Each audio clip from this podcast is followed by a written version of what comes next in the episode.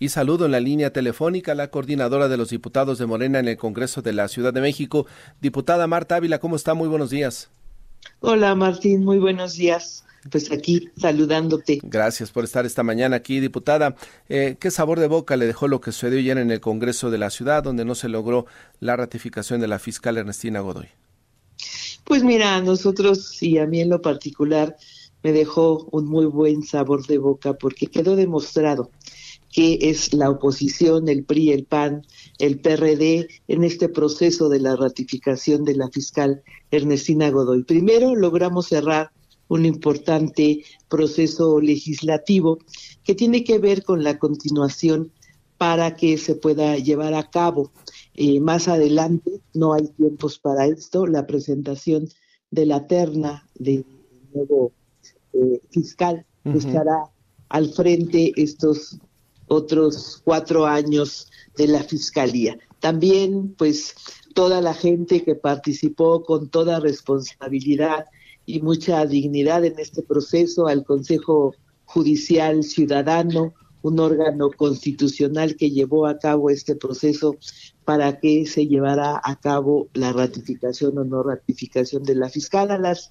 decenas de miles de personas que entregaron sus opiniones para que fueran consideradas en este proceso, a nuestro jefe de gobierno que también mandó eh, la, el documento para que pudiera eh, proceder la ratificación de la fiscal Ernestina Godoy. Entonces, pues todo esto, los logros que se han llevado a cabo en la fiscalía en este proceso y bueno, pues la sin razón de la oposición, ¿no? Aunque los resultados de la fiscalía han sido contundentes a favor de la justicia de la ciudad, pues lamentablemente ayer se consumó la venganza de unos cuantos políticos corruptos de oposición por encima de la Procuración de Justicia. Lo que vimos ayer en el Pleno fue la defensa de la corrupción, de la impunidad y la expresión de una minoría parlamentaria autoritaria que decidió cubrir las espaldas a todos los involucrados en la red de corrupción inmobiliaria. Ahora, esto no implica que no se siga investigando, ¿no, diputada? Es decir, quien llega de la terna que proponga el jefe de gobierno,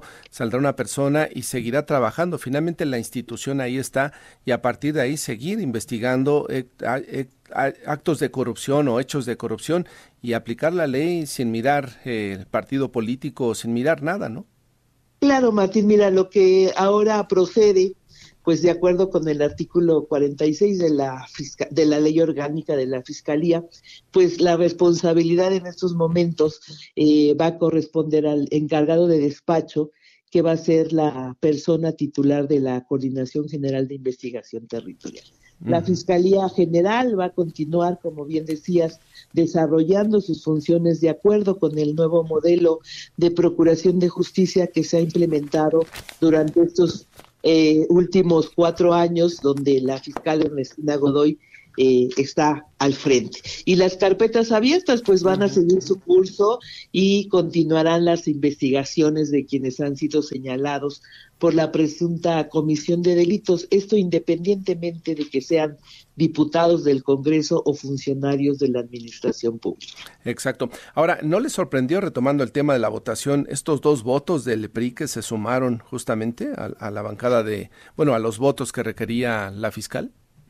Pues fíjate que sí, porque eran compañeras que pues se habían mantenido como al margen de todo esto que habían hecho su partido, de sacar videos que iban a votar en contra de la fiscal Ernestina Godoy, de todo esto que se habló en el fin de semana de este la presentación de un exdiputado local de la primera legislatura del PRI, esto de que un carro fue baleado para la diputada Guadalupe Barrón, que ella siempre manifestó que iba a votar en contra y pues eso era muy respetable, pero pues quisieron eh, como justificar esto de lo que ayer decíamos de cubrir.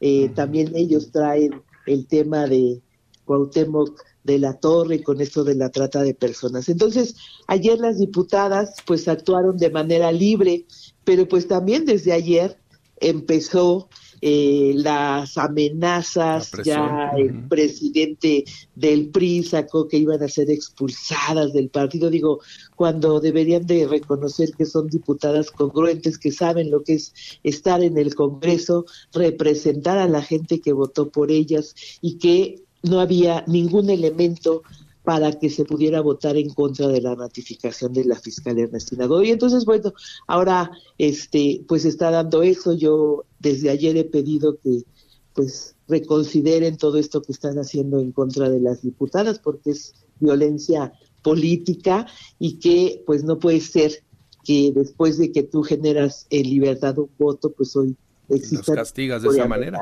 ¿Tendrían cabida en Morena si es que algunas de ellas, eh, alguna de las dos diputadas se, se eh, quisiera afiliar a Morena o no? Pues mira, ellas no lo han manifestado, mm. este, pues ellas van a definir.